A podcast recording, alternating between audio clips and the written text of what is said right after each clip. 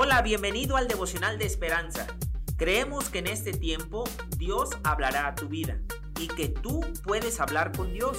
Así que prepárate para un tiempo especial.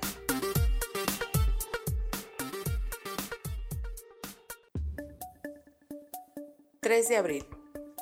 ¿Quién es ese? El autor dice, un hombre instaló una cámara de seguridad fuera de su casa y revisó el equipo para asegurarse de que funcionaba. Se alarmó al ver una figura fornida y vestida de negro en el patio. Observó detenidamente para ver qué hacía. Sin embargo, el intruso le resultó conocido. Finalmente se dio cuenta de que no era un extraño, sino una grabación de sí mismo. ¿Qué veríamos si pudiéramos salir de nuestra piel y observarnos en ciertas situaciones? Cuando el corazón de David se endureció y necesitó una perspectiva externa, una perspectiva piadosa sobre su relación con Betsabé, Dios envió a Natán al rescate.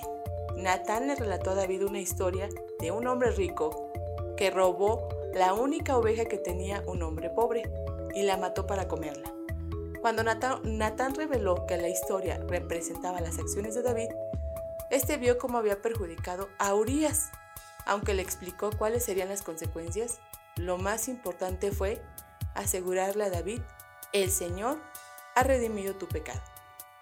El propósito de Dios al revelar el pecado en nuestra vida no es condenarnos, sino restaurarnos y ayudarnos a solucionar las cosas con aquellos a quienes hemos dañado. El arrepentimiento abre el camino para volver a acercarnos a Dios mediante el poder de su gracia y su perdón. Lectura. Segunda de Samuel 12 del 1 al 4. Dijo David a Natán, pequé contra el Señor. Y Natán dijo a David, también el Señor ha redimido tu pecado.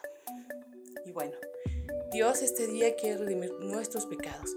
Dios quiere que le entregues hoy el pecado que está rondando en tu cabeza y que te ha hecho esclavo de ese pensamiento que no te deja avanzar.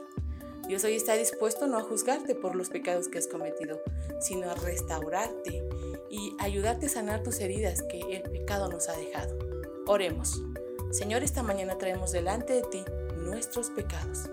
Los queremos confesar porque sabemos que tú eres bueno, eres fiel, no cambias de opinión. Y si tú has dicho que nos amas, así es, Señor.